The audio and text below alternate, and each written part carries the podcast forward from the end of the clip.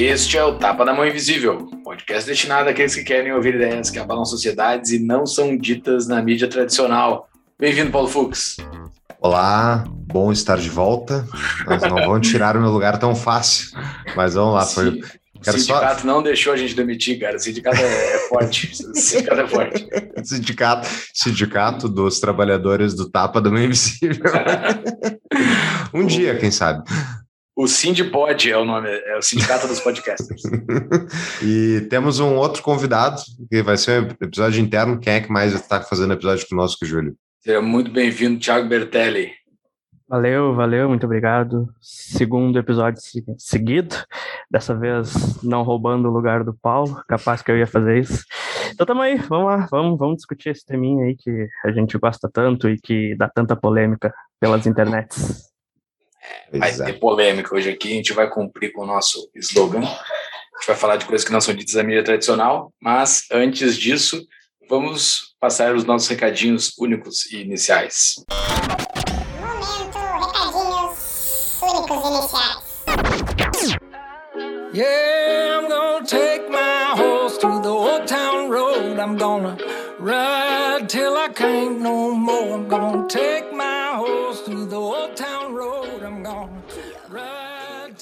Então, pessoal, para quem quiser abrir a sua empresa no Brasil, DBI Contabilidade é a contabilidade do Tapa e fica a dica: eles têm quatro meses de isenção para quem é, é ouvinte do Tapa. É só falar a palavra, tem que sussurrar assim tapa. Daí eles te dão quatro meses de, de isenção. O Thiago vai ficar assim.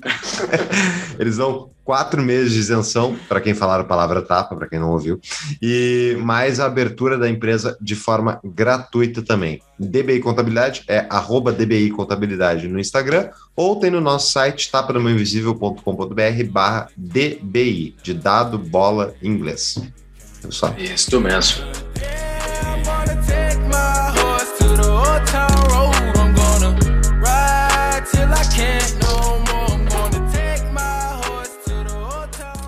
O episódio está muito bacana, pessoal. Ficou bem legal. A gente discutiu sobre esses temas tensos que existem no mundo das ideias da liberdade. A gente respondeu as perguntas, espero ter sido da melhor forma possível.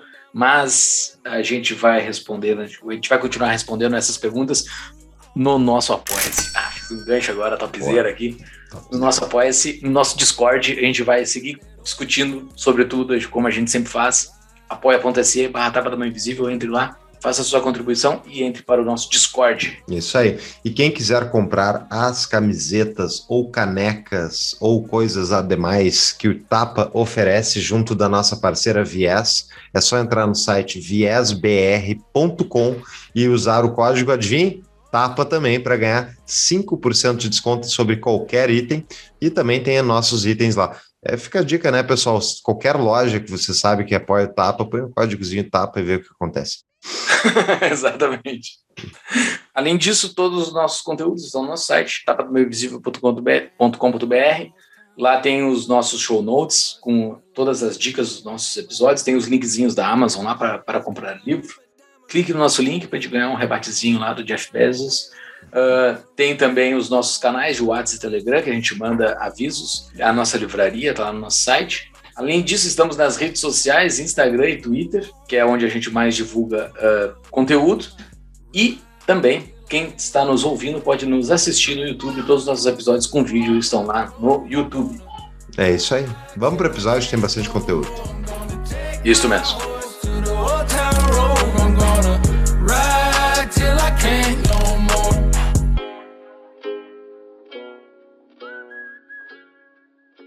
Antes da gente entrar, então, nesse nosso tema, de quem clicou no banner sabe qual é o tema, Vamos apresentar nós três, né? A gente nunca se apresenta, né, Fux? Eu acho que provavelmente a gente se apresentou somente no episódio 1 e a gente nunca mais falou quem a gente é.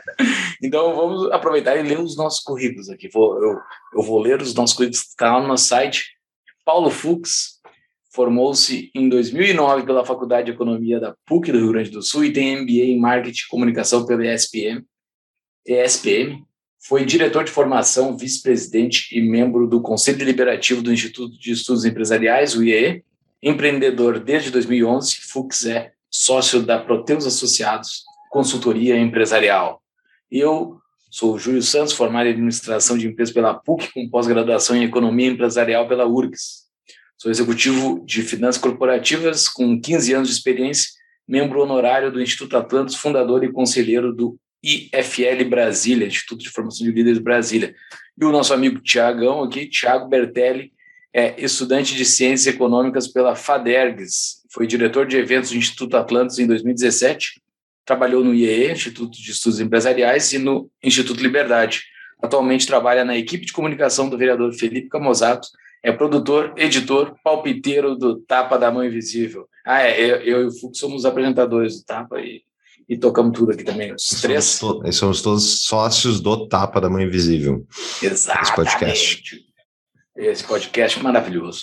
O, hum. Mas assim, vamos, vamos entrar então, agora que a gente se apresentou, para quem está nos conhecendo agora. Tiago, tu quer dar o pontapé inicial aí dessas perguntinhas malandras que existem no mundo aí sobre o libertarianismo? Ou antes disso, né? Isso, antes exatamente. Vamos explicar o que é o libertarianismo, né? Antes. Dar um ampassão antes disso, então, uh, vou tocar para vocês a bola. Então, a gente tem que discutir o que, que é, né? O que, que, o que, que significa libertarianismo, ser um libertário, uma sociedade libertária, para né, nem todos que nos escutam são libertários, então é bom deixar bem claro isso antes da gente começar a discutir o tema. Eu acho que libertarianismo é lutar contra o preconceito. Boa, é, é nova. Quem tá no YouTube agora, eu até vou ver depois no YouTube, só pra ver minha cara que eu fiz. É, é. Uh, é lutar contra as desigualdades. Exato. Libertarianismo é a filosofia política que defende a paz social, meu ver. É bem simplesmente, é só isso, porque ela é a, o princípio de que tu não pode agredir os outros ou, ou agir os outros a fazer o que eles não querem.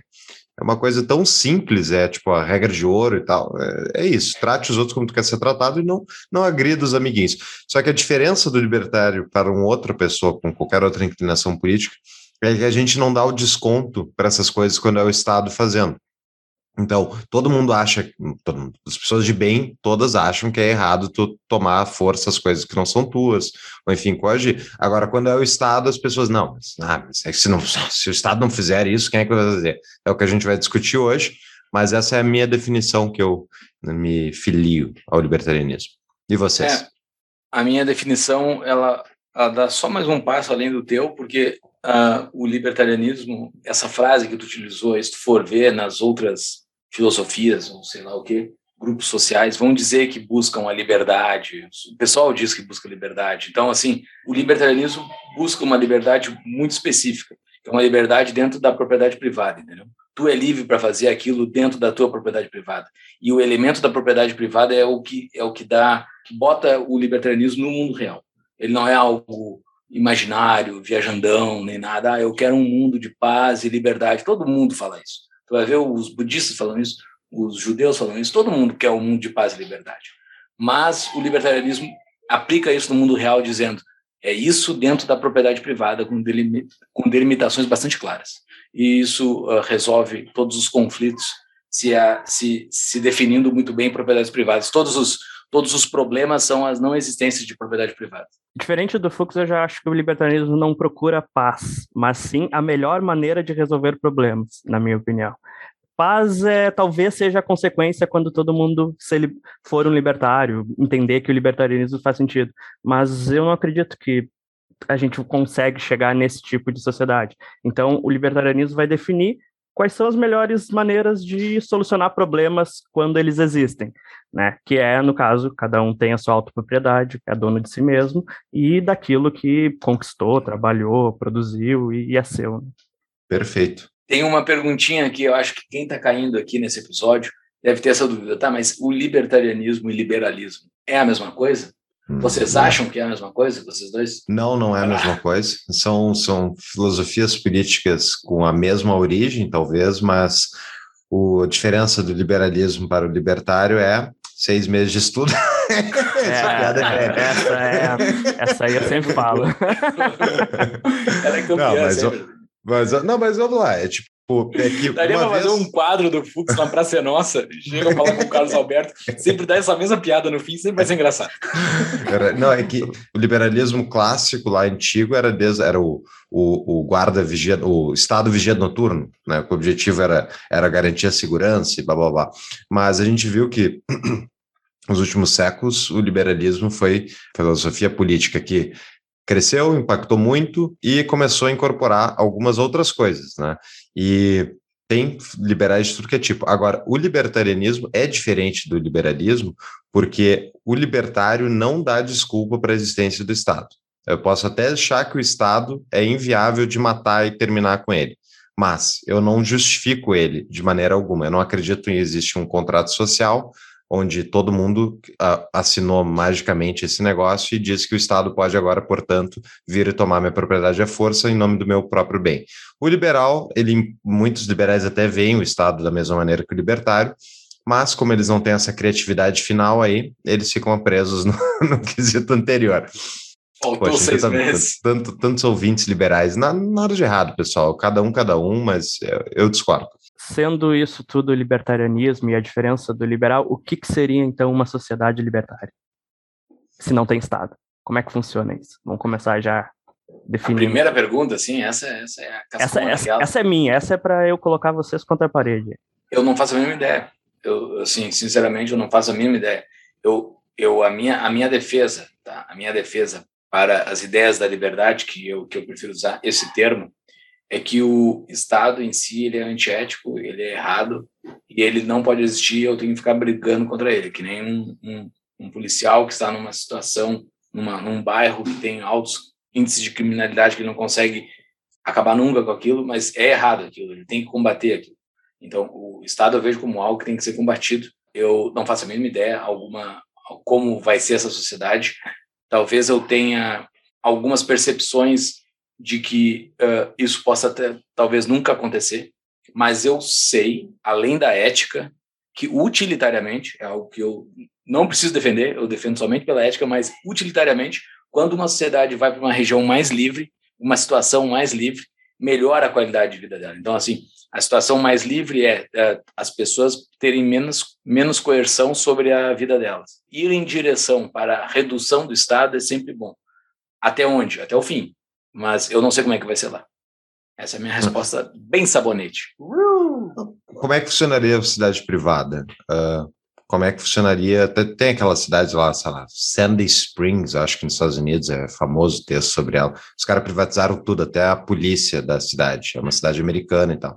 Uh, ela está dentro de uma jurisdição Uh, jurisdição americana, logo tem regras estatais e blá blá blá. Paga Agora, é, exato. Só que como é que funcionaria uma cidade privada? É como é que funciona a nossa sociedade, como é que funciona tudo que funciona à nossa volta é privado. Então, são relações voluntárias e privadas que chegam à conclusão sobre o melhor uso da propriedade privada, que nem vocês tinham comentado no início, e de uma maneira é, voluntária e onde ao fazer um acordo voluntário, ambos os lados, ambos saem ganhando, né? Tanto que os dois dizem obrigado depois de uma, uma troca comercial. Como é que funcionaria uma cidade dessas? Bom, para a gente ter na prática uma, uma, um exemplo disso, a gente precisaria que o Estado, qualquer que seja o Estado brasileiro ou qualquer outro, permitisse a gente fazer uma coisa dessa. Porque esse é eis o grande problema do libertarianismo. Nós não nós somos párias sociais em termos de Estado. Não existe um Estado que permita a gente fundar uma cidade privada que não vai ter jurisdição nacional sobre a gente. E, inclusive, tem vários projetos internacionais de cidades privadas, sempre o pessoal está sempre tentando. É muito difícil porque nenhum país quer abrir mão, nem que seja de um naquinho de terra para dar uma jurisdição privada. Isso diz muito claramente sobre como é que os estados enxergam qualquer competição quanto ao sistema deles. Né? Isso não pode ter uma coisa dessa, porque é um exemplo contrário do que, que, de como o Estado que a gente conhece funciona. Existem cidades mais liberais, enfim, ao redor do mundo. Uma que eu gosto do exemplo bastante, não é uma cidade libertária, com certeza não, mas uma cidade que chegou mais perto disso foi Hong Kong. Então, já comentei no podcast algumas vezes o exemplo lá do. Eu me esqueço o nome do cara, que era o, o responsável por tocar as finanças de Hong Kong. O inglês, lá, né? É, o inglês, durante a, ocupação, durante a época que a, Inglaterra uh, era a responsável por Hong Kong, e não havia democracia, não havia eleições, não havia opinião majoritária popular sobre qualquer coisa, a cidade simplesmente funcionava porque não tinha política, não existia a discussão sobre o que, que ia se fazer com, com, ah, agora o Estado vai fazer isso, o Estado vai fazer aquilo. Não, era basicamente, era uma, uma cidade muito pobre quando teve a Revolução Cultural Chinesa, os caras que migraram para lá foram lá para tentar construir uma vida num lugar meio inóspito, e a regra do desse inglês, que era o responsável, emissário, não me lembro, a gente pode recuperar aí para show notes, eu vou botar, mas o, a regra era que ele não ia intervir, ele deixou o sistema funcionar voluntariamente. Claro, com uma polícia, com coisa do tipo, né? Tem que ter a proteção da propriedade privada é fundamental. Não existe uma sociedade, não vai existir uma sociedade libertária onde não vai ter alguém para coagir aqueles que tentam coagir os outros, né? Na minha humilde opinião. Não sei se vocês concordam. Exato, é que nem a instituição da polícia, né? Tem alguns libertários que são contra a instituição da polícia. Não é não, o problema não é a polícia. Eu acho que existirão agentes de segurança sempre numa sociedade humana. O problema é o que a atual ela é um monopólio, né? Esse, esse é o ponto. Né? Falta é de competição. É, exato. Ela é, é, o, é o jeito que ela está construída que é o problema. Agora eu já estou quase respondendo outras perguntas futuras, eu não vou responder. Mas a gente tem que essa essa essa dicotomia que o que o Fux criou, falou, é muito claro que os estados não liberam nenhum cantinho para se fazer um, uma cidade libertária, porque assim, os, os caras que provavelmente farão essa cidade libertária, elas, eles não terão contato nenhum com o Estado do lado. Esse Estado do lado terá ganhos uh, financeiros, provavelmente, mas ele não terá ganhos de poder, que é para isso que serve um Estado. O Estado quer ganhos de poder, não quer o ganho corrente do dia a dia. Ele quer o ganho de poder, ele quer mandar, né? Então, ele não vai ganhar com isso. Mas o contrário seria possível. Imagine numa situação hipotética, que eu acho que isso nunca vai acontecer, digamos, o Brasil virar libertário, seria possível um canto fazer um, um canto socialista, por exemplo. Uma comunidade uhum. se organizar e fazer a sua coisinha socialista num canto. Isso não tem nenhum problema. Então, assim, o, o mais, o mais aberto para aceitar pessoas, o mais pacífico é o libertário, não é uhum. o socialista. O socialista não deixa que os outros façam, o libertário deixa que, que se faça. Perfeito. O socialista pode hoje já criar uma comuna. Ele tem que pagar os impostos federais dele, tem que pagar os impostos. Beleza, mas se ele quiser fazer um, um acordo privado, onde todo mundo que entra naquela comuna pega tudo que eles trabalham e tal e põe num bolo e depois divide igualmente, eles podem fazer isso hoje. Eles podem fazer em qualquer comunidade. Eles podem pegar uma fazenda e fazer isso. Desde que paguem seus impostos, não é proibido pelo Estado brasileiro. Mas eles não fazem. Eles querem impor no país inteiro um sistema deles. Vamos falar do nosso apoiador, Cunha Mantovani Advogados. A CMA é um escritório de advocacia totalmente online que atende empreendedores, empresas digitais e startups em todo o Brasil. O CMA fornece assessoria jurídica especializada focada em investimento de startups, direito digital, proteção de dados e propriedade intelectual. Para conhecer o, o trabalho deles e entenderem o que mais eles estão fazendo, entre em tapadamainvisível.com.br barra CMA de Cunha Mantovani Advogados.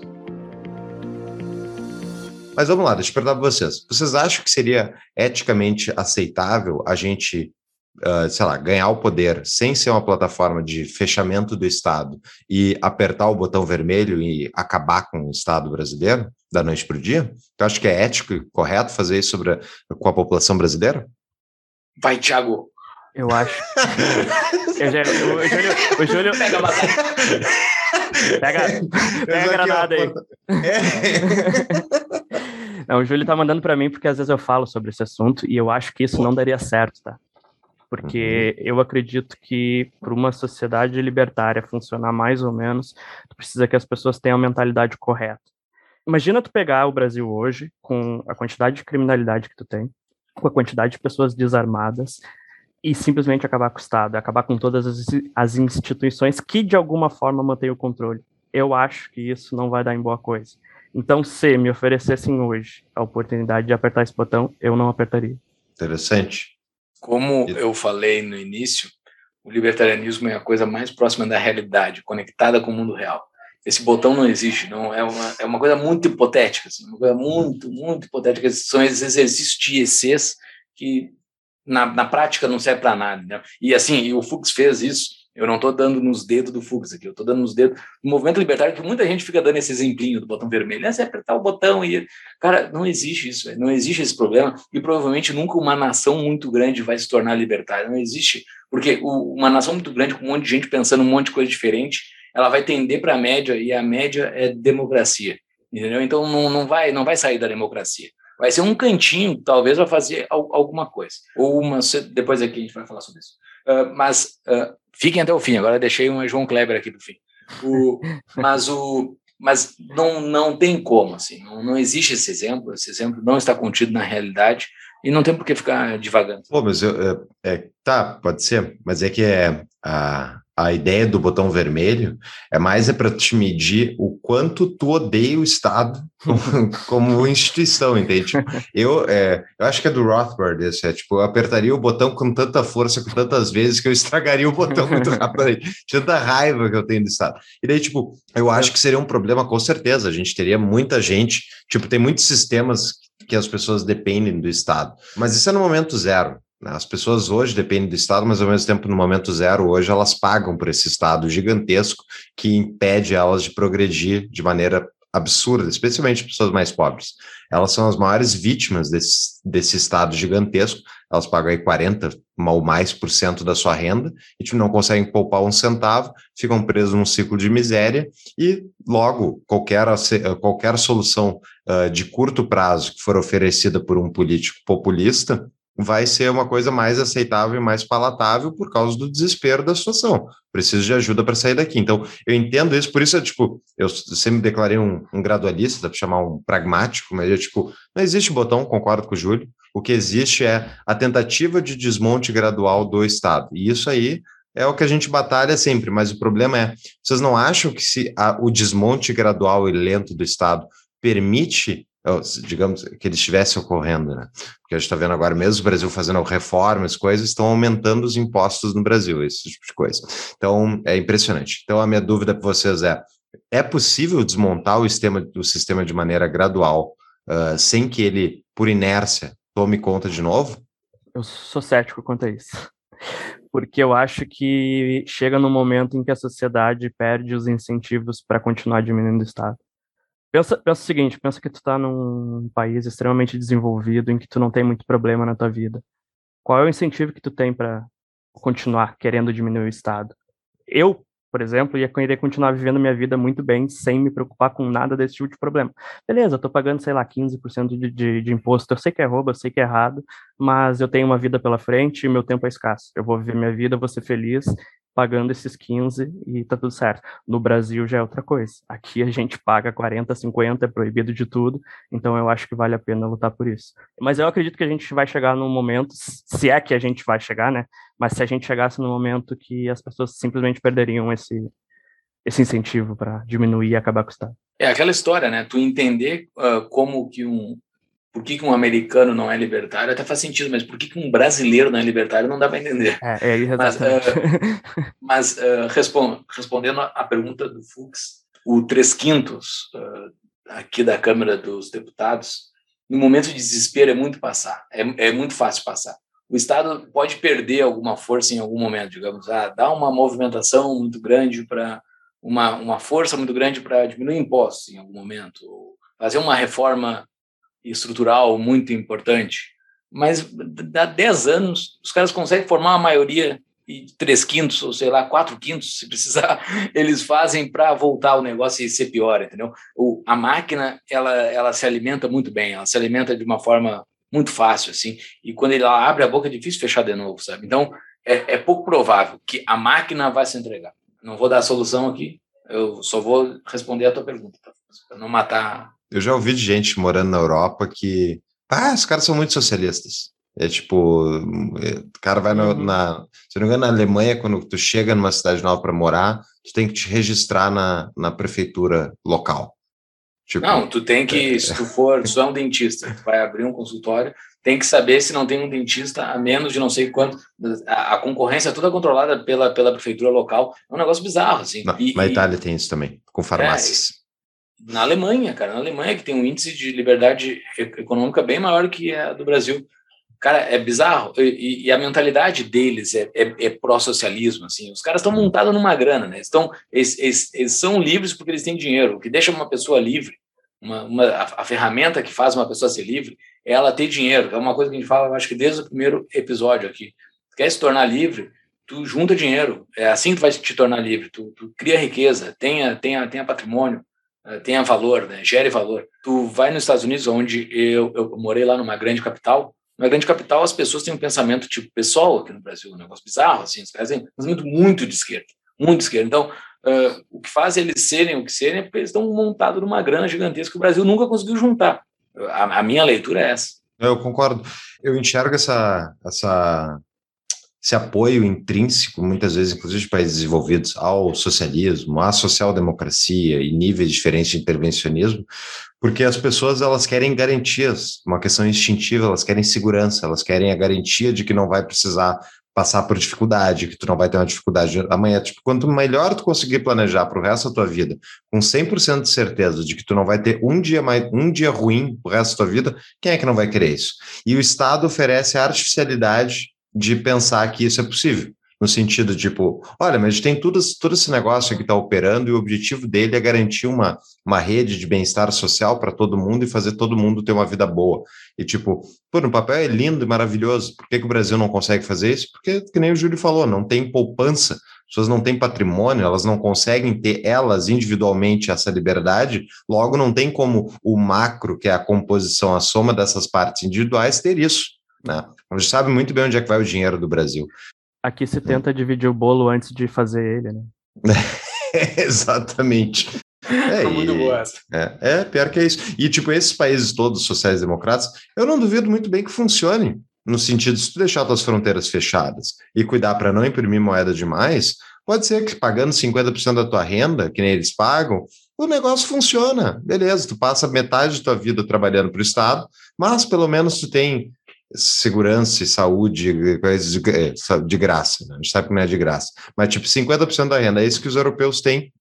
Mas, uh, infelizmente, para eles, uh, posso estar enganado, eu acho que, uh, primeiro, acreditar, em, acreditar numa segurança permanente é acreditar em Papai Noel. Tipo, não existe instituição humana falível que vai conseguir garantir isso por ti. No máximo vão ter sistemas e tal, mas é tipo, ainda assim, tudo sujeito a falhas. Que nem a gente está vendo agora, né? De forma geral, crises sanitárias devido ao Covid, e também a, a Europa, especialmente, sofrendo muito com imigração fora do seu controle. Então, quando as fronteiras, eles não conseguiram controlar as fronteiras, virou um problema para eles.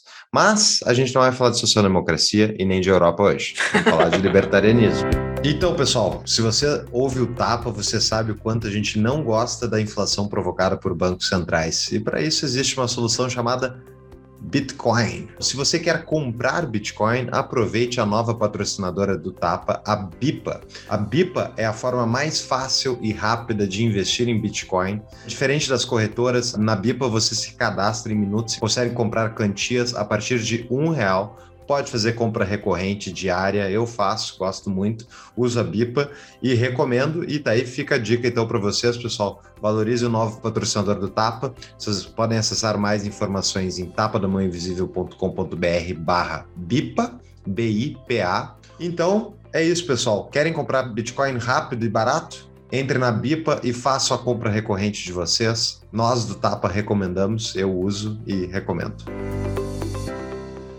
A gente fez algumas perguntas, tanto para os nossos patrões, isso eu vou deixar um pouco para depois, mas eu fiz algumas perguntas lá no nosso Instagram, então eu agradeço aos nossos ouvintes que responderam lá, e quem não nos segue, por favor, nos siga no Instagram, Tapa da Mão Invisível, é só procurar lá, a gente bate um papo durante a semana, faz alguns posts, discute alguns temas, e o pessoal nos manda pergunta, eu perguntas, eu separei algumas, E eu vou começar pela pergunta do Edu.Rodrigues. Ele perguntou o seguinte: o libertarianismo é utópico, pois depende basicamente do altruísmo humano, não? Se algo, tipo, vai existir teoricamente, tem que ter uma ótima razão porque que ele não existe hoje já, na prática. E o libertarianismo existe na, na prática, que é, não existe ainda, talvez logo mais vamos ter, governo mundial. Não existe uma instituição que diz para o governo X, é tipo, como é que é que ele tem que funcionar. Né? Existe uma anarquia entre governos mundiais. Né?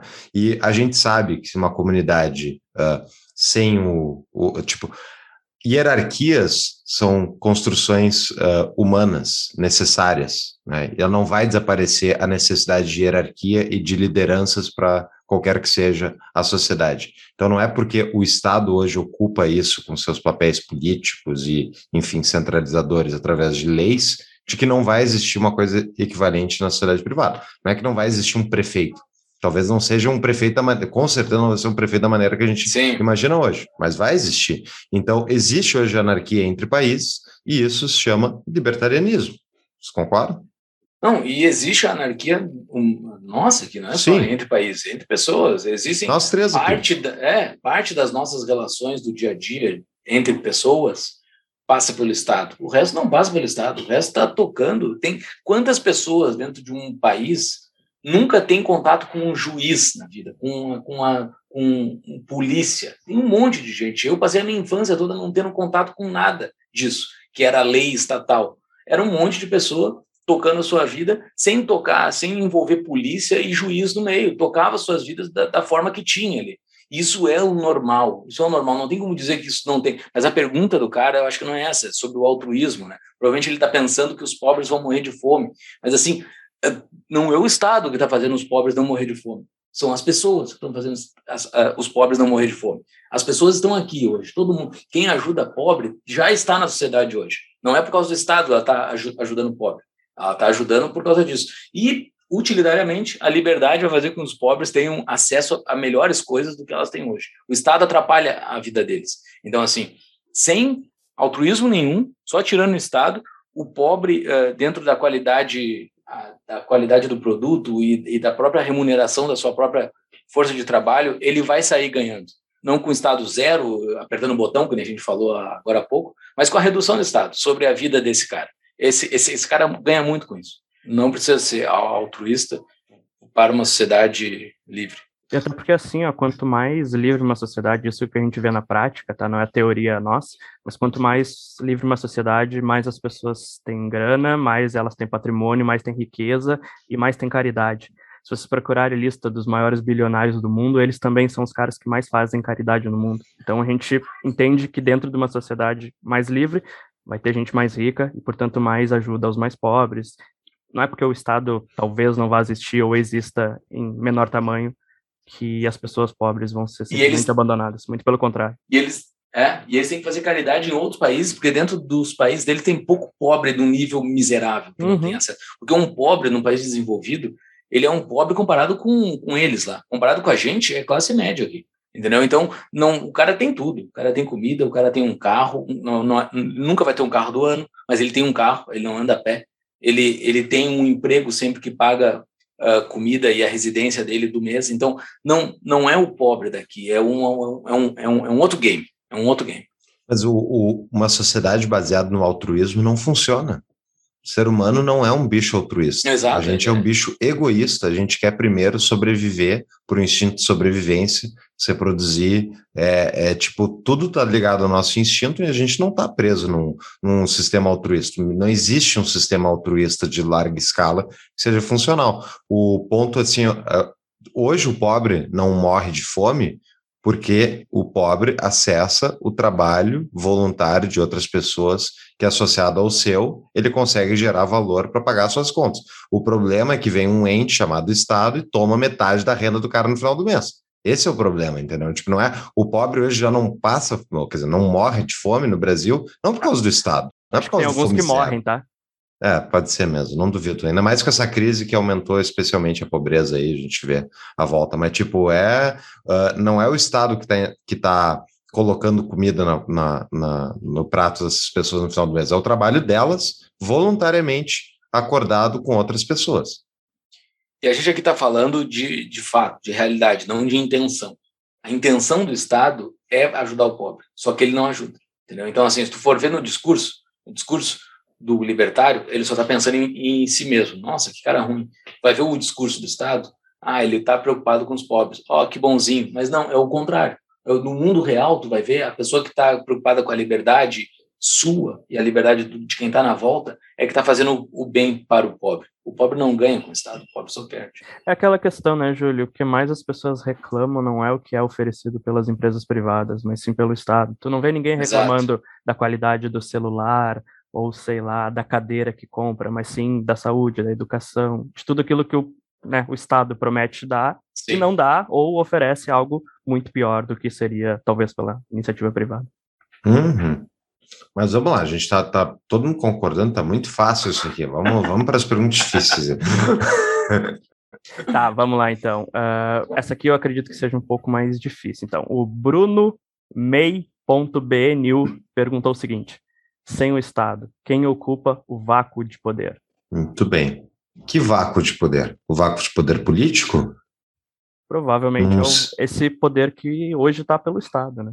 Tá. Talvez segurança, talvez uh, podemos falar de justiça, não sei. Ah, mas a justiça e segurança uh, a gente vai discutir certamente, mas existem modalidades privadas de atendimento a isso. Inclusive, se eu não me engano, hoje já existe mais gente privadamente contratada para fornecer seguro, segurança do que policiais. Ouvi isso outro dia, eu não fui checar a fonte para ver. Mas faz muito sentido, porque Porto Alegre, Porto Alegre deve ter mais gente trabalhando para as empresas de segurança privada do que para a polícia.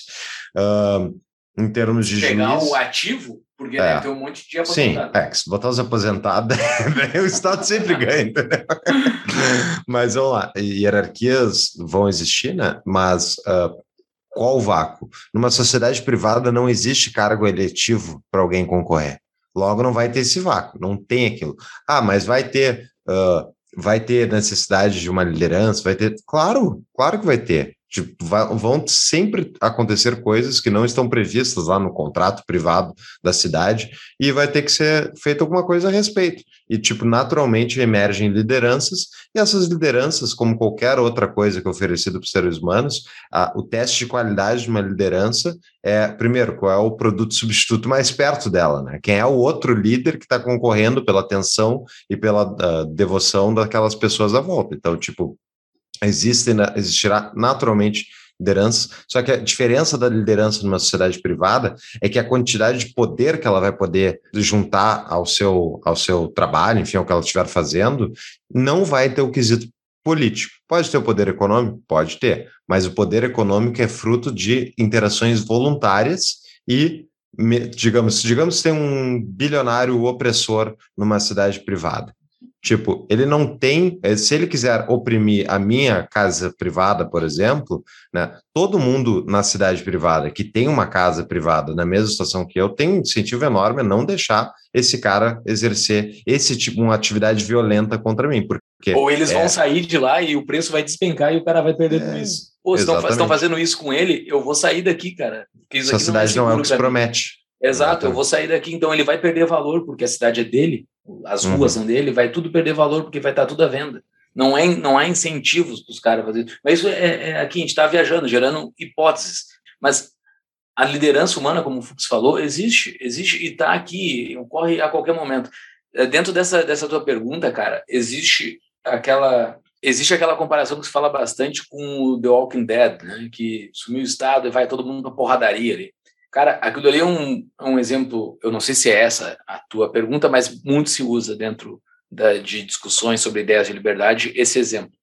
Isso não faz sentido, porque ali no, no exemplo do The Walking Dead, tudo sumiu. Não existe mais nenhuma instituição humana. As outras instituições que não existem fora o Estado. Existe instituição de associações de, de vizinhos, existem igrejas, existe um monte de coisa na sociedade hoje que não depende do Estado. Ah, mas ele tem um CNPJ. Ele tem um CNPJ porque tem que ter, porque não teria CNPJ se não precisasse ter. Talvez teria, mas, né? Exato, mas forma. um outro código, alguma outra coisa, alguma certificadora, sei lá, alguma coisa assim. Mas as pessoas se organizam. Ali no The Walking Dead sumiu tudo, as instituições. Então, é a então, anomia daí, né?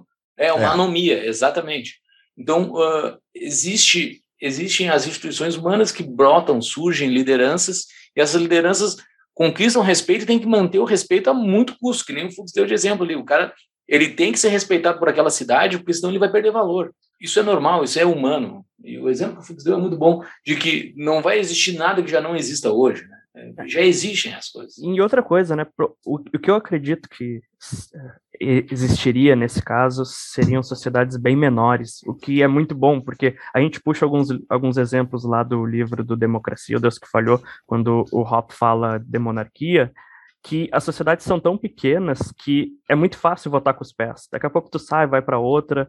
É, vai, é uma competição muito grande. Esse caso que existe hoje dos estados gigantescos, o Brasil, que tem um tamanho continental, isso provavelmente não aconteceria, porque quanto maior é mais complexo, mais difícil de tu cuidar, de, de tu né, fazer as coisas funcionarem. Então, por, por ser bem pequenininho, eu acho que seria muito mais difícil alguém enfim, passar por cima dos direitos das pessoas, porque seria muito fácil para alguém simplesmente ir para outro lugar e fugir da jurisdição. Concordo. E só que tem uma outra questão, né? Mas qualquer que seja a sociedade privada, não existem leis sobre armamentos. Então vai ter muita gente armada por aí, muita gente. Isso, bom, podemos discutir aí, eu não vou discutir utilitariamente as armas, mas é tipo, o ponto é, a probabilidade de tu cometer agressão aleatória contra uma pessoa qualquer, tipo, tu tem uma expectativa de que aquela pessoa pode estar mais armada do que ela está hoje no Brasil. Se hoje uma pessoa é assaltada na parada de ônibus, existe uma certeza absoluta de que aquela pessoa que está na parada de ônibus não tem uma arma, né? Então não pode se defender, é um alvo mais fácil. Agora, o que eu ia falar sobre essas lideranças, dar um exemplo de uma sociedade privada que existe hoje, que é os bitcoiners todo mundo que compra Bitcoin está entrando para dentro de uma sociedade privada. Sociedade privada descentralizada, onde inclusive a regra é não existem líderes. Não existe, tipo, tu pode ter uma liderança natural e a partir do momento que o cara fala coisa errada, para o bem ou para o mal. Ele é execrado, ele sofre, tipo, ele sofre ostracismo, né? Ele é incentivado a se retirar da comunidade ou parar de falar em nome dela. Foi o que aconteceu por... quando o Musk começou a falar um monte de bobagem de Bitcoin, ele não era uma liderança do Bitcoin, mas tipo, ele virou um alvo e os Bitcoiners mandaram vai para aquele lugar, Musk, ninguém quer saber de ti. Não importa quanto dinheiro tu tem, a gente não quer tu aqui falando em nosso nome. Então, tipo, é uma sociedade privada, com lideranças que existem naturalmente, e a partir daquele momento que a liderança uh, natural dentro daquele ethos libertário, ou enfim, daquele ethos uh, de moeda privada, a partir do momento que ela vai contra o que a massa daquela, daquele movimento quer, ela vira um alvo e vira, é, tipo, vira um problema para ela. Então, tipo, é, eu enxergo da mesma maneira, é uma organização privada, de qualquer cidade. Tipo, criamos uma cidade privada do Tapa, que essa cidade privada tem como a nossa empresa vai fornecer os serviços de segurança da cidade. A partir do momento que a gente começar a fazer outras coisas e tentar impor custos às pessoas dentro da cidade que não são os acordados, foda-se o tapa, foda-se as empresas, estão indo contra, tem um monte de gente armada aí à volta que tem total interesse em não seguir essas regras. E daí não tem como a gente impor. O que vai fazer? Vai fazer. A única opção daí é, fazer, é tentar fazer uma é, é, tipo, é a luta armada contra os moradores da cidade, tipo, faz algum sentido? Econômico não faz, vai virar pó o patrimônio da cidade. E, tipo, Exato. em troca de. Digamos que ganhe, tá? Nós do Tapa, a gente resolveu. Vai ganhar o que com isso? É, ganhou o que? Um bando de prédio vazio. O, inte... o intelecto humano. É, exato. O intelecto humano, o conhecimento humano é o que vale dinheiro, não é o prédio. O prédio físico é consequência das ideias. Então, Sim. incentivos econômicos importam. Mas será que eles são os únicos que existem? Essa que é a questão. Claro que não. É, porque não, eu acredito claro que, que, de qualquer forma, com Estado sem Estado, sempre vão existir aquelas pessoas que não estão nem aí para o dinheiro e que têm outros valores completamente diferentes. Sim, o poder. É. O poder. Pensa, pensa, pensa, sei lá, vamos citar aí uh, os radicais islãs aí, o Talibã. Ele não está nem preocupado com a tua propriedade, o quanto que ela vale. Ele quer impor os valores que eles têm e é isso. Né? Então, teriam problemas desse tipo, acredito eu, né? Tá. tem que estar tá pronto para te defender, né? Tu tem que estar, tá, tem que estar tá numa situação, tipo, tu tem que estar tá numa numa região em, onde tu te sinta seguro internamente e protegido disso, né? Tu vai, tu, isso vai ter um custo para tu manter isso, vai ter um custo para tu manter os muros, manter a proteção além dos muros, né? Tu, isso, isso, isso custa. A vida não é fácil. É, é aquele negócio, né? Que a gente já ouviu, quem já não ouviu aí? Ah, tu é libertário, gosta, gosta tanto de ter, não ter Estado, te muda para Somália, então. E aí? Você tem a resposta dessa aí? Qual é o problema? Por que, que a Somália não é o paraíso libertário? Porque lá é uma anomia, né? Pelo que eu li lá, se foi as instituições lá, né? Os caras perderam quase todas as instituições numa ruptura de poder que deu, acho que foi nos anos 90. Eu não sei ao certo, tá? Mas, assim, boa parte das instituições intermediárias humanas se foram. Né? Os, os caras viraram tribal, assim, briga campal, das família brigando e não sabiam mais por que estava fazendo aquilo. Pelo que eu entendi, foi isso que aconteceu Cara, lá. apertaram, sei, assim. apertaram o botão nunca- vermelho. Na minha visão é isso, tá? Porque. É, eu, eu não sei. Eu não, Não, não. eu não é, conheço a cara, história de lá. É, é por isso que eu discuto muito com, principalmente com nossos apoiadores, com outros libertários, que eu não acho que o Estado deveria cair do nada, eu não acho que deveria ter uma guerra contra o Estado, porque se a gente não mantém certas instituições e certos valores, a tendência, na minha visão, é virar talvez uma Somália.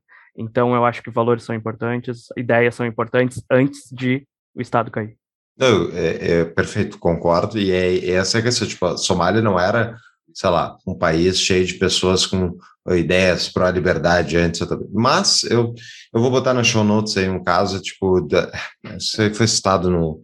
é, eu vou botar um, um caso sobre um economista americano, que eu não lembro o nome, que é sobre ju- justamente como emergiu, emergiram. ah, uma sociedade, uma sociedade privada no meio da Somália pós a queda do governo. Só que o problema, adivinha? Vieram uns bandos de bandido com armas e tomaram conta, entendeu? é, Esse é o problema. É. Na- naturalmente, a sociedade humana tem total interesse em se voluntariamente acordar e construir riqueza, não porque gosta ou não, mas é porque é mais eficiente economicamente tu não produzir tudo, tu, tu, tu trocar. Tu fazer Sim. trocas, é, é, é econom... tipo, se tu for tentar sobreviver por conta própria, sem comprar nada do mundo de fora, tipo, tu vai morrer de fome ou vai gastar a tua vida inteira para produzir uma porcaria de um sanduíche. Então, tipo, tem vários exemplos desse tipo também. Então, a nossa vida é mais rica e é, é- a nossa vida atualmente é possível por causa das relações que a gente tem de especialização e de trocas num ambiente aberto. né? Então, a Somália não era um exemplo disso antes, caiu o governo e, enfim, eu vou botar o caso esse, ele deu uma melhorada, mas daí vem os bandidos, então, e tomaram conta e fizeram, daí fizeram uma nova nação e, enfim, estão em guerra até hoje. Então, vamos lá.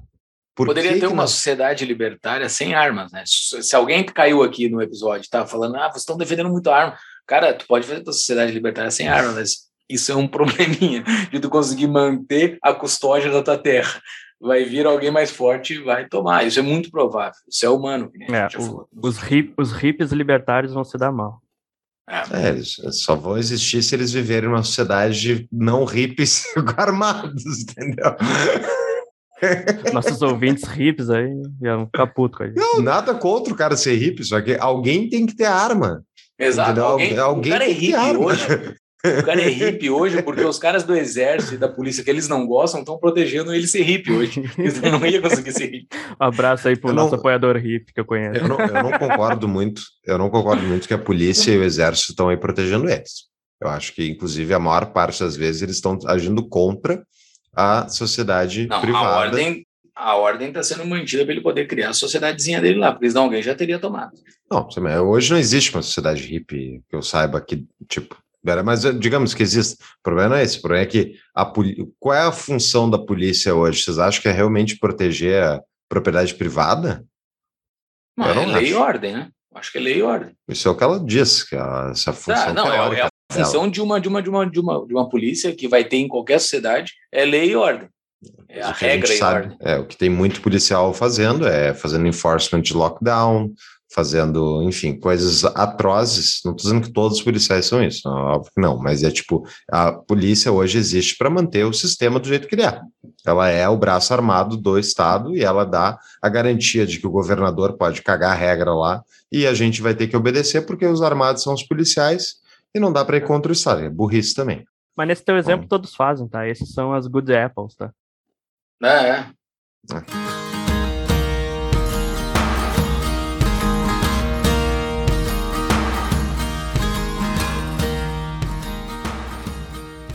Bom, indo então para a próxima pergunta, eu tenho aqui uma pergunta do C. Malingre, acredito que seja isso. Como seria o controle ambiental sem Estado? Tan, tan, tan, tan. Eu vou me abraçar na primeira resposta lá, porque o, o que define uma sociedade livre são, é a propriedade privada, né? Somente a propriedade privada define isso. Se tu tem um grande apreço pela floresta amazônica, eu te indico comprar um pedaço da floresta amazônica e proteger ela. não, mas é, é, mas, já sim, não, sim, mas sim. já não é nossa? É, é nossa, nossa. Se, é, pessoal, se é nossa, eu tô vendendo a minha parte, me chama inbox lá no Tapa, eu tô vendendo a minha parte se é nossa, tá? Mas como não é nossa, ah, eu só é algo meu se eu posso alienar, se eu posso vender. Então, se eu não posso vender, não é meu. Então, ela não é minha. Eu quero, ah, dentro do mundo pró-liberdade, eu acredito que tudo que se vê tem um dono. Tudo que, tudo que poderia se ver teria um dono. Então, uma floresta vai ter um dono. Uma, o cara vai ter uns incentivos suficientes para manter aquela floresta.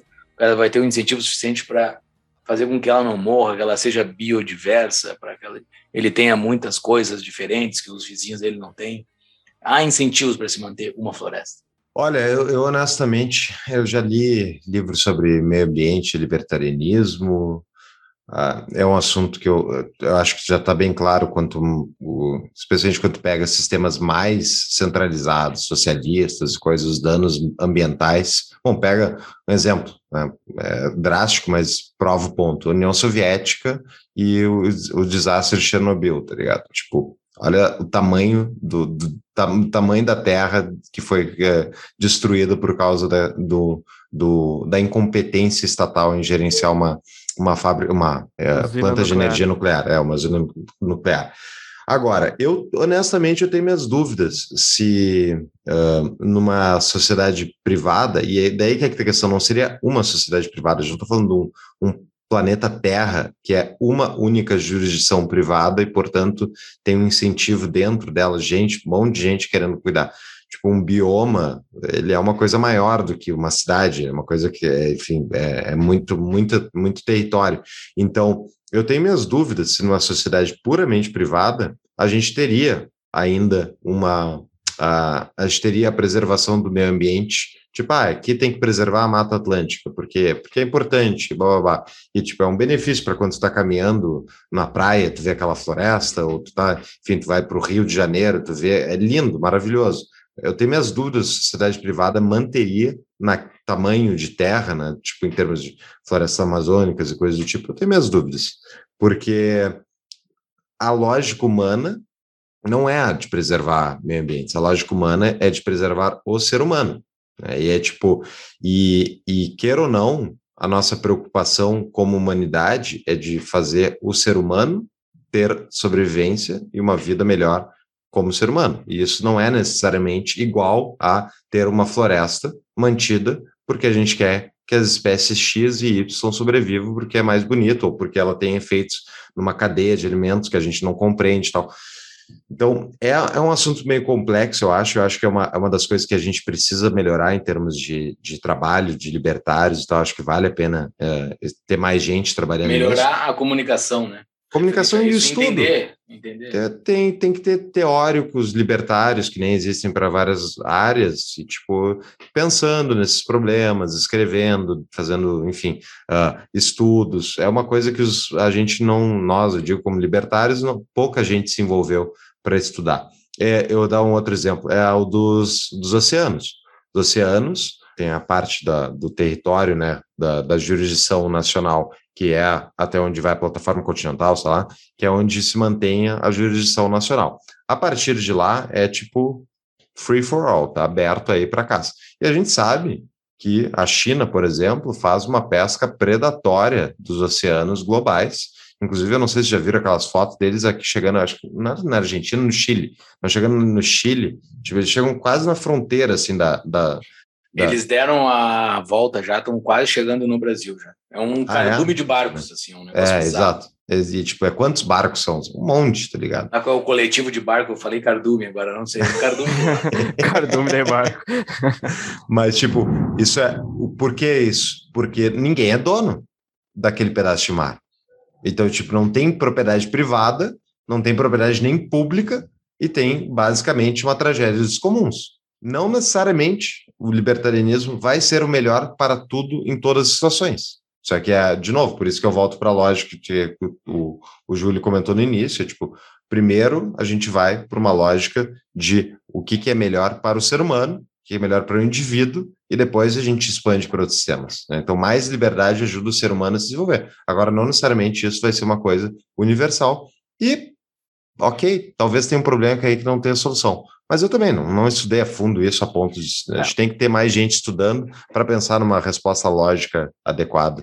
Eu lembro do episódio com o Narlock, Narlock. sobre meio ambiente, em que ele fala que os países hoje em dia que mais protegem o meio ambiente são os mais ricos, os mais desenvolvidos, os mais livres. Então parece haver uma tendência aí de que quanto mais livre, mais rico o país, as pessoas são, mais elas têm essa preocupação, porque parece, me parece fazer sentido a, partir do momento em que tu não se preocupa mais tanto com a fome, com a casa, com morrer de frio, com a tua segurança, etc, etc, uhum. tu começa a se preocupar mais com o meio ambiente, com o lugar em que tu vive de uma forma mais geral e tal. E o consumo, o consumo uh, por, per capita, ele é, é que tem a questão, a gente, esse é um outro problema, né?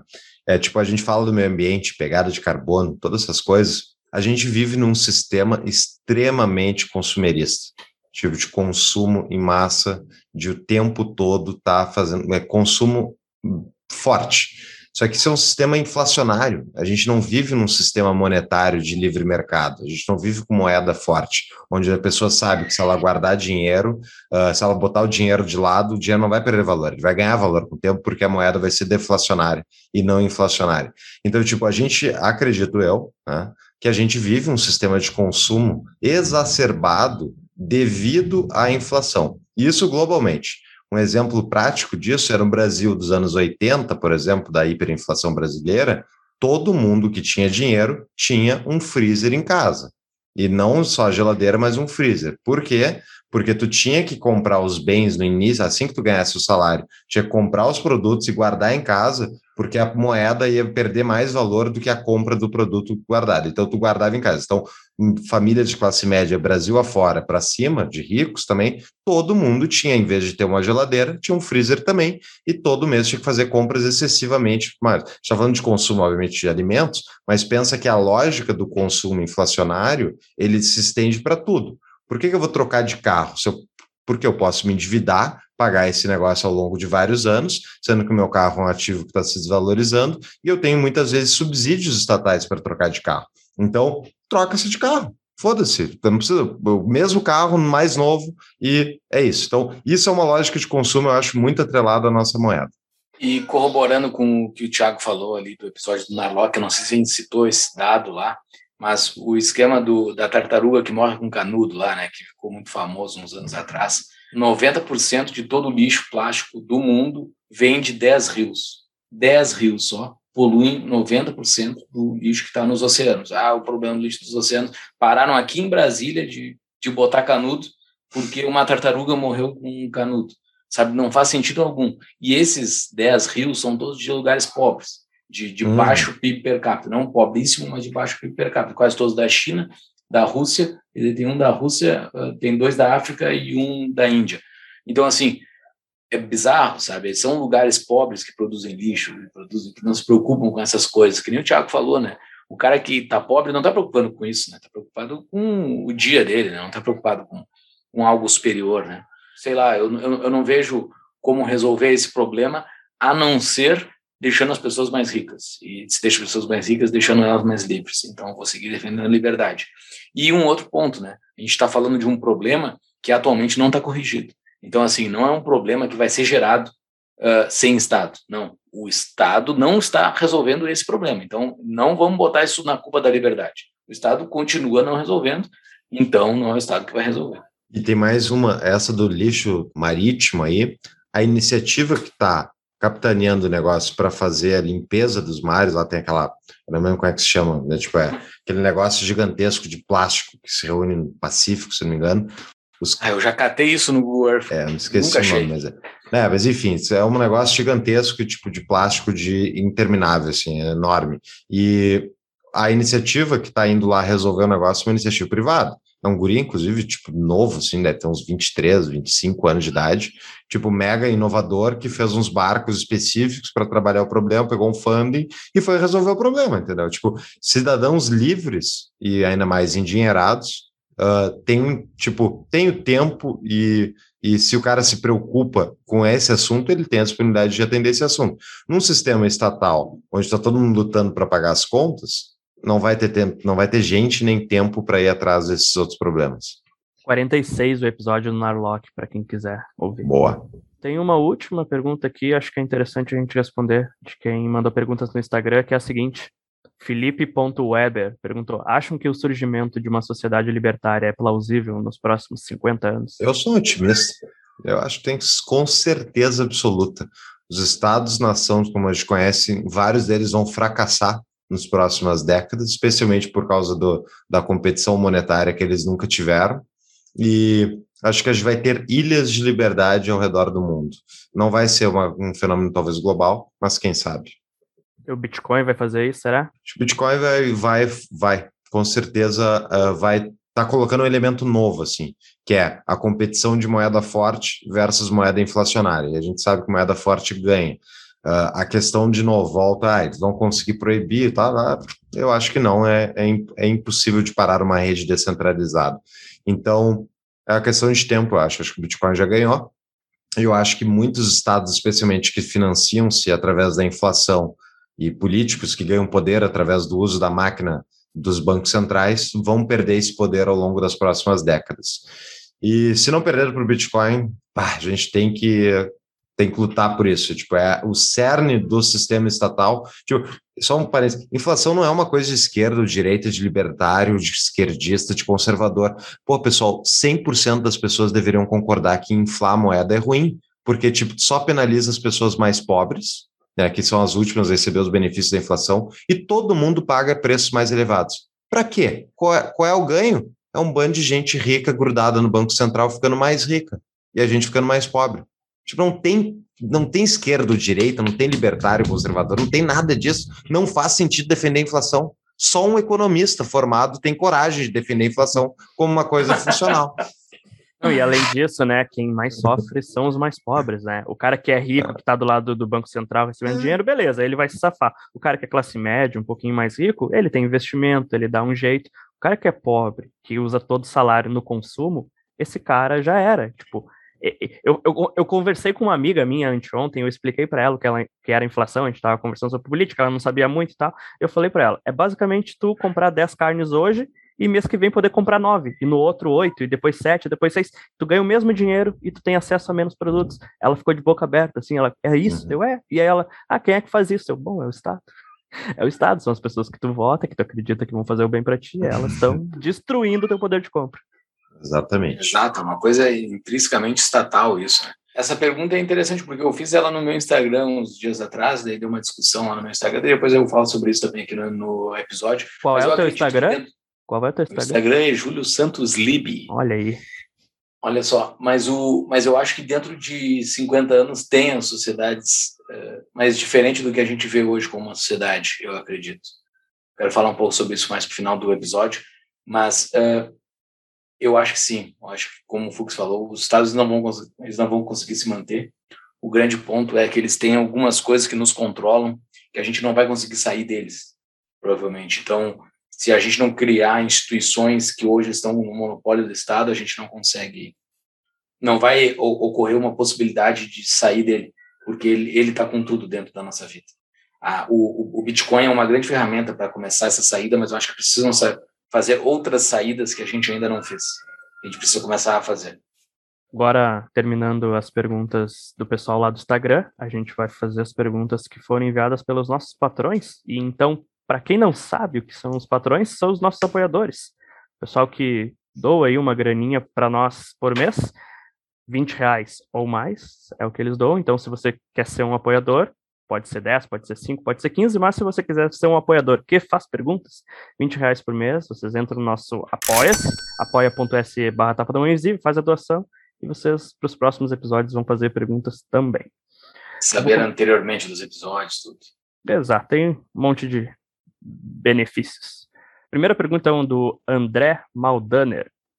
É o seguinte: o que ocorreu no Afeganistão não é a prova de que um Estado forte, com exército devidamente aparamentado, garante o bem-estar do povo contra inimigos invasores? Um exército privado seria facilmente corruptível comparado a um estatal? Bom, tá, vamos, vamos separar isso aí.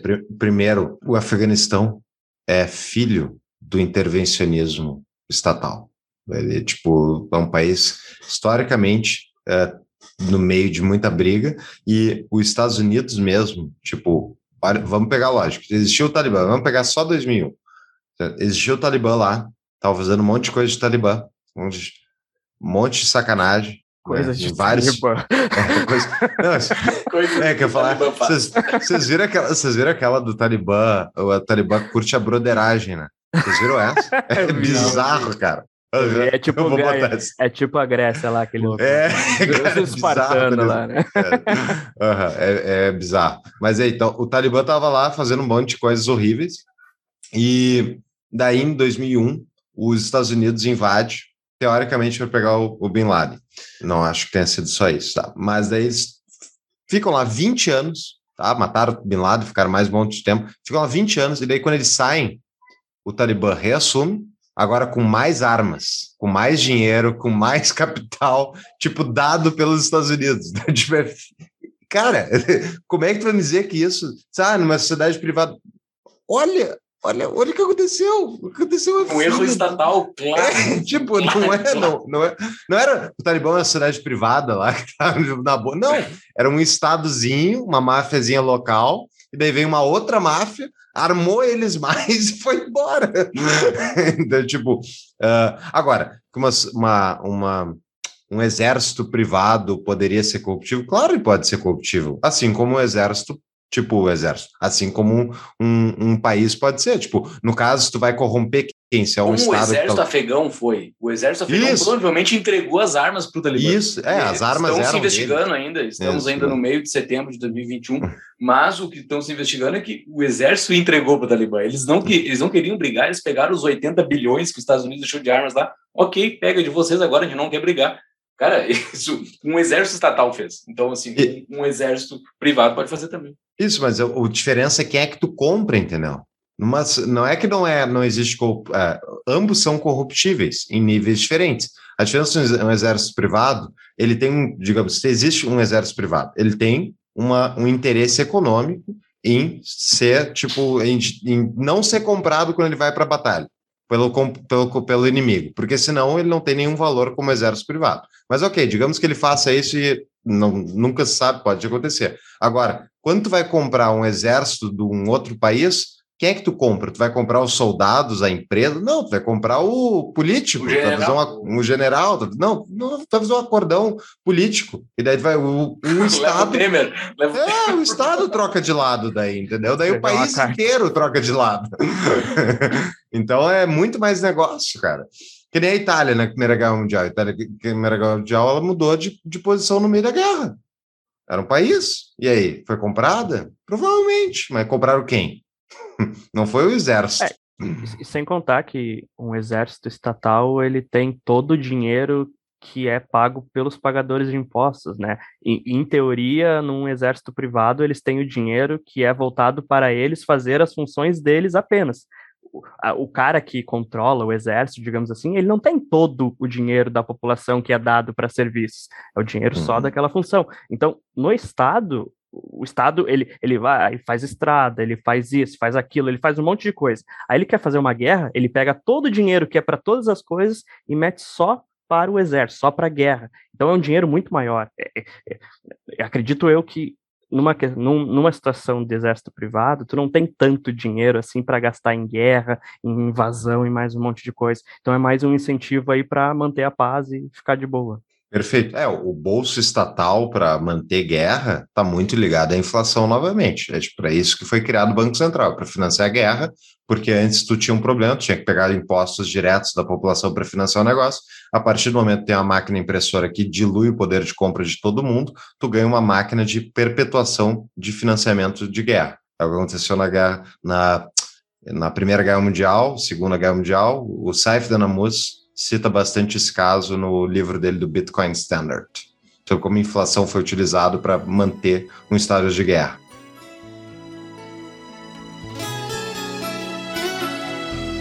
O que é que eu vou fazer com essa tal liberdade? Se estou na solidão pensando em você.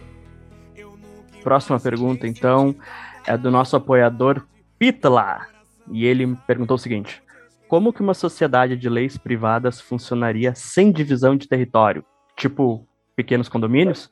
Tipo, eu escolho o governo X e você Y, mas nós moramos na mesma rua? Como é que funciona isso? Pois então, isso aí, há muitos anos atrás eu ouvi o, o Hélio Beltrão me citar a ideia de uma sociedade privada onde cada um escolheria a jurisdição privada. Tipo, eu acho que isso faz mais sentido do que a ideia de uma comunidade privada em si. Porque a comunidade, tipo, hum, lá, como, é que vai dividir, como é que vai dividir Porto Alegre, entendeu? Como é que tu vai dividir, tipo, esse país inteiro? É, tá, tá, até pode ter a comunidade do bairro aqui X, só que, tipo, ele tá grudado no outro bairro. Vai botar uma fronteira ali, vai botar um. Não, tem um monte de gente circulando, uma economia é, completamente integrada, globalmente, inclusive. Então, ao meu ver, faz mais sentido a ideia de ter uma. cada um escolher a jurisdição que quer seguir e as pessoas se relacionarem uh, de acordo com a jurisdição. Então, se tu é da jurisdição, sei lá, bra bom, brasileiro, ninguém, ninguém vai querer a jurisdição brasileira. Digamos que eu sou da jurisdição suíça, tá? E aí eu entro em conflito com o Júlio. O Júlio é da jurisdição americana. Bom, as, existem hoje já uh, suíços em território americano, existem diplomatas dos dois países, existem cidadãos que vão dos dois países e convivem com aquelas sociedades, e que, quando dá um problema, existe uma solução, uma tomada de solução. A mesma coisa que existe num barco com uma bandeira X.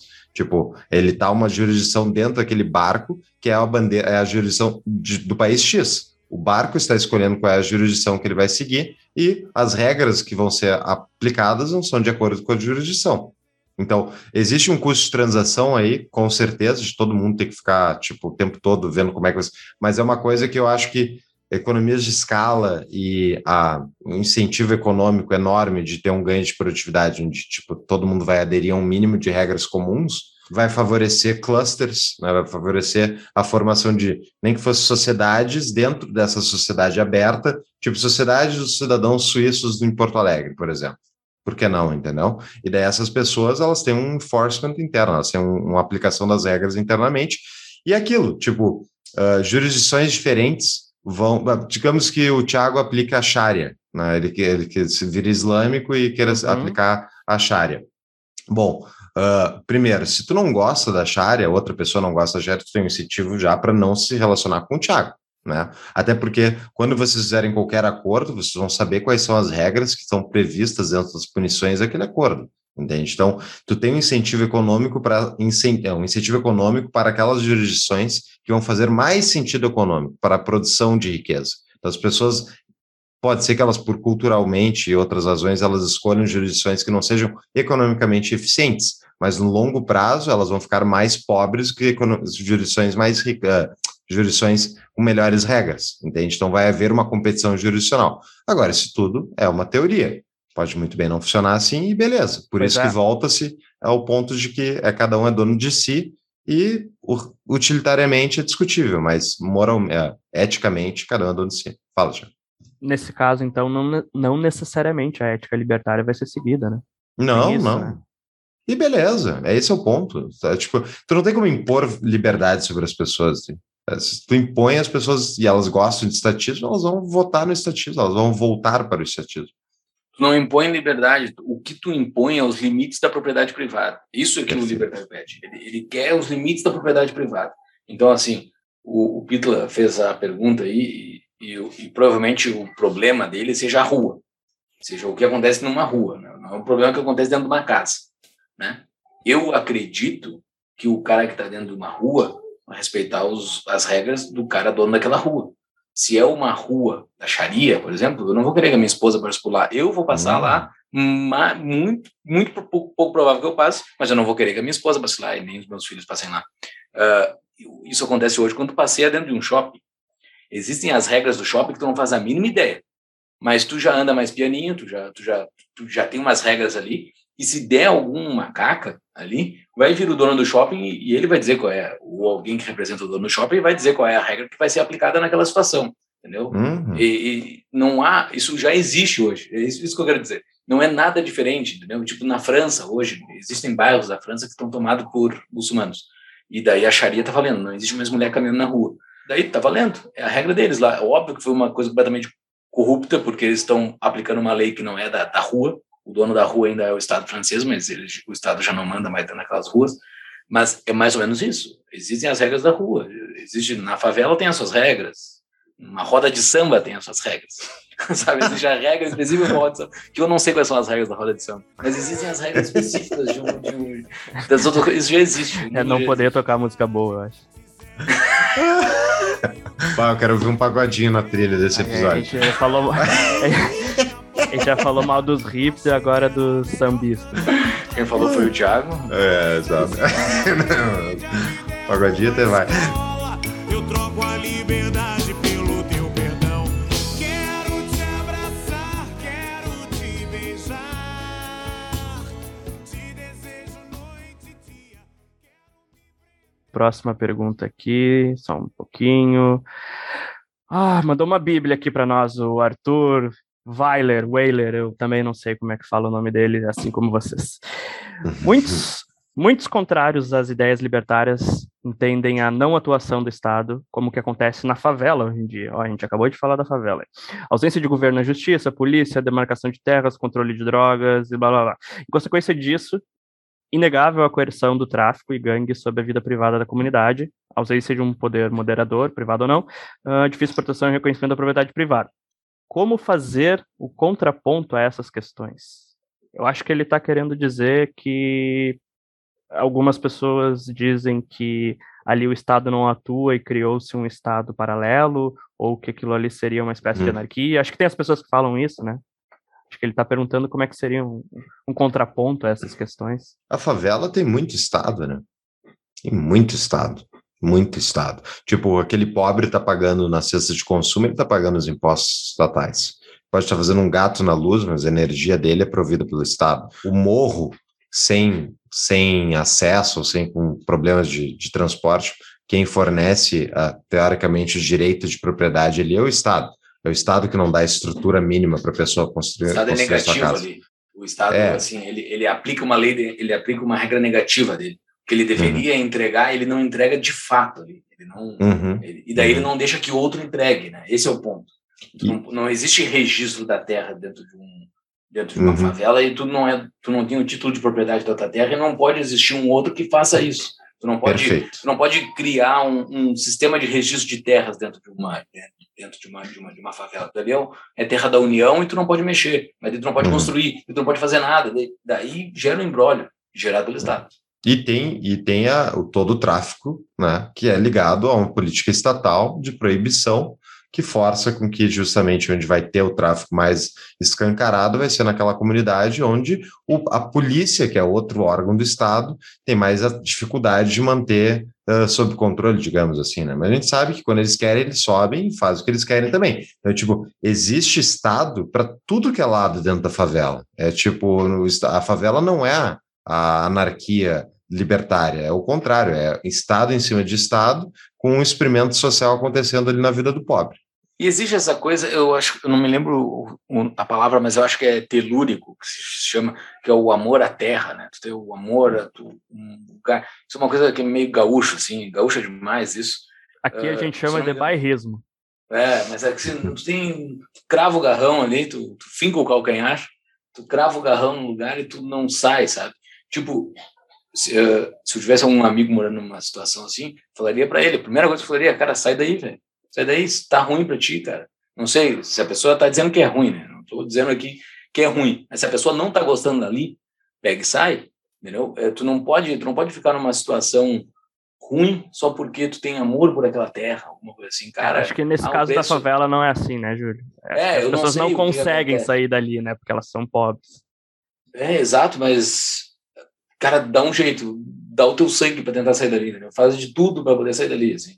Porque se tá muito ruim, porque tem pessoas que dizem que não é tão ruim assim. Então, ah, Eu, eu diria isso para qualquer pessoa em qualquer situação, não só de favela, mas qualquer coisa. Está morando num lugar ruim, cara, dá um jeito de sair daí, velho. E não pode ficar num, num lugar que é ruim. Der o preço da terra cai, não tem por que o, o, o, o traficante ser dono daquele lugar lá, porque não tem ninguém lá. Entendeu? Se não tiver ninguém lá, não serve para nada para ele lá. Então pega aquilo lá para ele. Mas, mas vou pegar outro exemplo, pega os cidadãos de Hong Kong hoje em dia. Estão enxergando a China vir tomar conta do, do, lugar que eles moraram sempre. Os caras, eu vejo, inclusive, tipo, ativistas lutando para impedir, tipo, a lei de segurança chinesa entrar, uh, querem democracias, querem eleger seus representantes e blá, blá, blá, blá. E, tipo, a realidade é que eles não têm como ganhar contra a China. Tipo, não tem. E por amor à terra, por amor àquilo que eles... É, tipo, o cara é se bonito, prende... É uma coisa bonita. Tu fica É lindo, mas pela é tua um- terra e tudo mais, mas Mas É, é, tipo uma escolhe. briga, im- é, briga impossível de tu ganhar. Então, tipo, o que que vale em Hong Kong? O que que vale na favela? É tipo, é a terra, é a, ca- a casa, o casebre, é o prédio? Não, são as pessoas. É o que elas fazem, as habilidades que elas têm, a capacidade delas. É isso que vale. Não é a propriedade física, obviamente, tem que ser preservada e tal, mas o que mais vale é a vida humana. E é isso que tem que ser preservado acima de todo o resto. Pergunta aqui do Bart Felipe. Minha pergunta pode ser básica, mas em um cenário ausente de governo, o ser humano pode ter espaço para impor suas regras em um determinado território e dominar aqueles que dependem dele, deixando de lado a, que- a questão se isso é melhor ou pior que ter um governo. Não seria essa uma forma de domínio que pode criar forças contra a liberdade individual? Com certeza, né? Acho que tipo, é um risco inerente. Tipo, não existem garantias. Não existe garantia de que uma sociedade privada vai ser para sempre imune de um tirano tomar conta. Não, a, a liberdade, o preço da liberdade é a eterna vigilância. É tipo, tem que ter gente armada disposta a defender aquilo contra os tiranos. Então, tipo, ah, a verdade é que é, esse, é, o- esse é aquele pior dos casos do libertarianismo, a gente volta para um sistema que nem o nosso. Tipo, Esse é o pior. Entendeu? Então, e hoje essa garantia já não existe. Né? é, exato. Essa garantia não vai existir e ela já não existe hoje. Se alguém está pensando que o Estado está te protegendo de aparecer um tiranete qualquer, pergunta pro cara da favela. O Estado não protegeu ele. Surgiu um tiranete do lado dele lá, o Estado não está fazendo nada. Não vai, não vai, não vai proteger. Vai proteger quem tem dinheiro. Por isso, fique rico. É, boa. Eu queria tocar na só pergunta do Free Encapsulando de externalidades. Pode ser? Manda ver, manda ver. Como seria a solução de externalidades geradas numa propriedade com impacto em outra propriedade, sem um contrato de indenização? Então, por exemplo, despejar lixo tóxico nuclear num corpo de água compartilhado, fumaça tóxica, vizinho fazendo barulho, esse tipo de coisa. Eu vou no vizinho fazendo barulho que é mais fácil. Não, mas é assim, é a É, que é mais próxima da realidade de todo mundo, né? Uhum. Ah, isso foi uma discussão que teve no Discord até uns tempos atrás. Por que que tu te preocupa? Discord, Discord para quem Discord é o nosso sabe, grupo de apoiadores. Isso. Nosso grupo Quem- de apoiadores. quem apoia Seja um com- apoiador do TAP. Quem apoia com no mínimo 10 reais pode conversar com a gente 24 horas por dia lá no Discord com quase 200 outros libertários e liberais e defensores da liberdade. Boa. Exato. Se tu quer ter uma, se, por exemplo, se tu quer fazer uma festa dentro do teu apartamento, tu tenha dinheiro suficiente para comprar um sítio, vai fazer a tua festa no sítio. Tu não, é- não é num apartamento que vai fazer uma, uma, uma, uma festa. Num apartamento, isso é resolvido de uma forma muito fácil, porque existe a convenção de condomínio que resolve esse problema. Mas numa vizinhança, tu tem um vizinho mala que fica fazendo festa na meia da madrugada, é, ele, ele tá te agredindo. Ele tá botando ondas sonoras dentro do teu apartamento.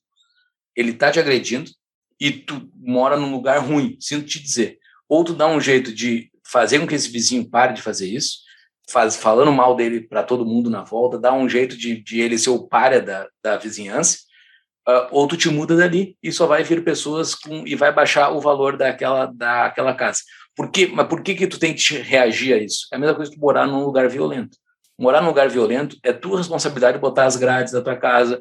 O cara que invadir a tua casa e roubar a tua casa, ele é o errado.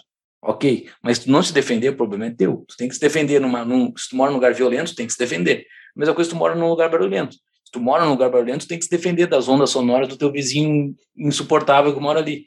Então, ah, ou tu sai dali, some dali, ah, e dá um jeito desse cara se tornar um páreo, ah, e tudo que está na volta dele vai perder valor, ou tu arca com essa, com essa despesa, assim. Mas eu só eu discordo da eu discordo da do que ele comentou aqui, tipo, sem um contrato de indenização, beleza. Mas tipo, que nem tu falou, Júlio, sobre Sem contar a barulho. indenização, é, tipo, tipo um fora, fora, fora condomínio, uma vizinhança de É, casa. ma- mas, mas esse é o ponto. Se tu tá numa comunidade privada, numa sociedade privada, vai ter regra de condomínio. É, provavelmente. Vai ter. Vai ter uma a não regra ser de convivência pública. A não ser que seja um local onde a proposta do local é tipo é um bairro boêmio, onde Exato. todo mundo, tipo, não tem. A proposta do bairro é não ter justamente esse problema de cada um põe o horário que quiser, todo mundo dorme de, dorme de manhã e deixa a noite toda fazendo barulho. Beleza, tu sabe que a proposta do bairro é essa, e daí tu não faz que nem aconteceu aqui, por exemplo, em Porto Alegre, é clássico esse é um bairro chamado Cidade Baixa, que o pessoal vai lá para beber e, blá, blá, e faz barulho de noite, daí os vizinhos reclamam.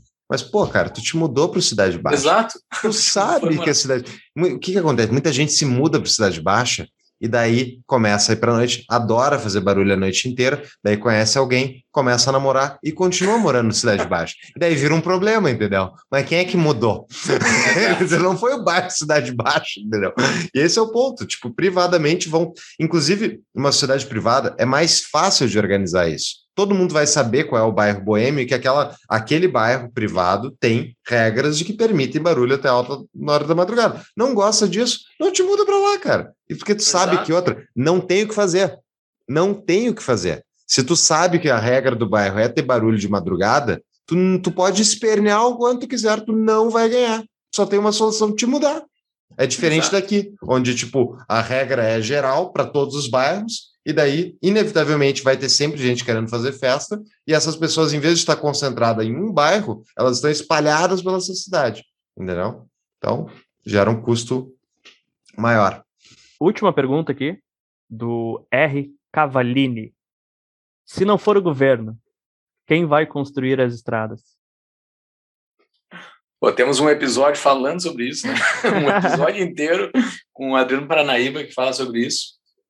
Mas quem vai construir as estradas são as construtoras que fazem estradas. tá, mas peraí. Vamos... Mas assim, Não, pô, é debocha, debocha, tô brincando. aqui. Não, mas é isso. Pre- Empresas privadas constroem já as estradas hoje, construir é. Episódio Só existe uma E há estrada. incentivos, e há É. incentivos para se construir uma estrada, porque se não tiver pessoa na ponta da estrada, não tem por que fazer uma estrada. Então, aquelas pessoas que estão lá na ponta da estrada, que precisam se conectar contigo, elas vão querer fazer essa estrada e vão, e vão pagar por ela. E, e isso Uhum. acontece hoje, isso vai acontecer depois. é o episódio 59, para quem quiser escutar com o Adriano Paranaíba, tá? Eu fiz essa pergunta Eu de, que- de brincadeira, sim, mas ah, deixei para o final porque é uma pergunta que todo mundo faz sempre quando a gente explica que somos libertários contra o Estado. E talvez seja uma pergunta que faz, faça sentido, que seja difícil de responder, mas eu acho que é bem simples, assim, as pessoas ficam se perguntando, ah, mas que, que o cara vai ganhar se tiver uma estrada, se não tiver? E aí começam a criar teorias, os libertários sobre isso, né?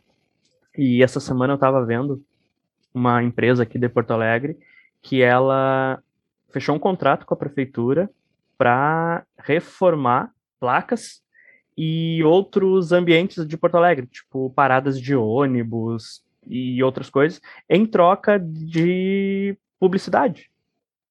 E aí eu estava pensando que provavelmente isso também aconteceria na questão de estradas. Por que, que alguém vai construir uma estrada? Não seria caro, não seria cheio de pedágio e não ia dar certo? Não, poderia ser livre e, e em vez de cobrar pedágio, tu poderia vender para as pessoas espaços de publicidade. Por que, que não? Poderia dar certo. Exato, e e tu cria um bairro top lá na ponta. Cria um bairro top lá na ponta, vai fazer com que as pessoas andem por essa, andem por essa estrada. Tu cria uma praça linda, maravilhosa, uma praça e, e ativa toda a parte comercial na volta dessa praça. Tu fica dono daquelas, daquelas coisas comerciais à volta e faz com que as pessoas vão na praça. Isso acontece com um shopping. Um shopping é isso, é uma praça muito, muito melhorada do que as praças que nós temos hoje no Brasil. As pessoas fazem uma praça muito melhorada, pá, com ar-condicionado, com banquinhos, com um ambiente bacana, musiquinha de fundo, que é muito melhor do que uma praça hoje oferece no Brasil. E é de graça, é de graça, é pago pelos lojistas que estão indo na volta. O Júlio não, o Júlio não gosta de árvores. Eu gosto, eu gosto, só que eu sei que elas são mais fortes que eu, não preciso defender elas, eu não preciso defender elas, elas se defendem sozinhas, não tem por que ficar defendendo elas. Muito bem. A gente não falou de venda de crianças, vai ficar para o próximo episódio. A gente, a gente tentou evitar algum- alguns temas aqui mais, né, cabeludo. O cara que não, nunca ouviu o episódio tá se vendo de criança. Aguentou até o final. Aborto é um outro que a gente evitou aqui hoje. Ah, é verdade, é verdade. Não, tem várias outras perguntas ótimas dos nossos patrões aí, muito obrigado, mas vamos ficar para um É, próximo. a gente recebeu, acho que mais de 50 perguntas pelo Instagram também, a gente fez aí umas seis, talvez. Então, a gente vai fazer outros episódios assim, dessa forma, com outras perguntas e, enfim, eh, esticando o tema para outras áreas também. Mas a gente deixa Boa, mais pra frente. Exato. Exatamente. Como eu falei antes ali sobre a sociedade libertária, a sociedade de leis privadas, né, que eu falei que eu ia falar no fim, no grupo do Discord do Tapa, seguidamente está dando eh, discussões agora. Deu uma discussão esses tempos atrás sobre meio ambiente. A gente foi para uma sala privada e todo mundo conversou sobre meio ambiente. Agora, semana que vem, esse episódio está indo ao ar dia 18. Esse episódio está indo ao ar no dia 23. Está ouvindo antes do dia 23 de setembro de 2021. Vai ter uma discussão no Discord do Tapa sobre sociedade de leis privadas que a gente vai discutir. Eu e um apoiador nós vamos discutir porque a gente chegou em dois impasses, que é se uma sociedade privada pode, ela necessariamente precisa ter território e se uma sociedade privada pode ser composta por anônimos. Nós vamos discutir isso dentro do nosso grupo do Discord, somente para apoiadores. Se for, se for antes do dia 23 de setembro, entre lá. Se for depois do dia 23 de setembro que estiver ouvindo, entre lá também, porque essa discussão não vai parar em um encontro só. Então, entre lá, a gente vai seguir discutindo. É, e, vai- e vão, ter, vão ter outras também, né? Outras, outras, sobre tudo que a gente falou aqui, inclusive a do aborto. Tem bastante lá no, Então. Para quem esqueceu como é que se, se torna um apoiador, entra em apoia.se barra tapa da mão invisível, no mínimo 10 reais por mês. Vocês têm acesso aí ao nosso grupo do Discord. Se vocês fizerem a conta direitinho, dá 30 centavos por dia e é quase nada. Quase de graça. Exatamente, pessoal. Tem muito debate para se fazer. A gente tem que conhecer as ideias. As ideias têm que ser estressadas, têm que ser expostas a- ao ao- ao estresse, ao, embate, para saber se de fato ela é boa. Eu, Fux e o Thiago, provavelmente a gente fala sobre esses temas há mais de cinco anos, bem mais. Eu já está dando nove anos já que eu falo desses temas. Então, é interessante tu sempre discutir e estressar, porque tu sempre aprende alguma coisinha a mais nesse estresse da ideia. Ela não pode ficar sossegada, ela tem que estar sempre sob pressão para saber se ela de fato é boa. Eu estou há nove anos comprovando que ela é boa, mas vamos lá, vamos estressar até ver se ela estoura. É a concorrência que faz a gente afiar, né? A concorrência Exatamente. de ideias, o debate de ideias faz a gente afiar. Tudo bem, pessoal. Adorei o papo. Até a próxima. Até a próxima. Isso aí. Tchau, tchau.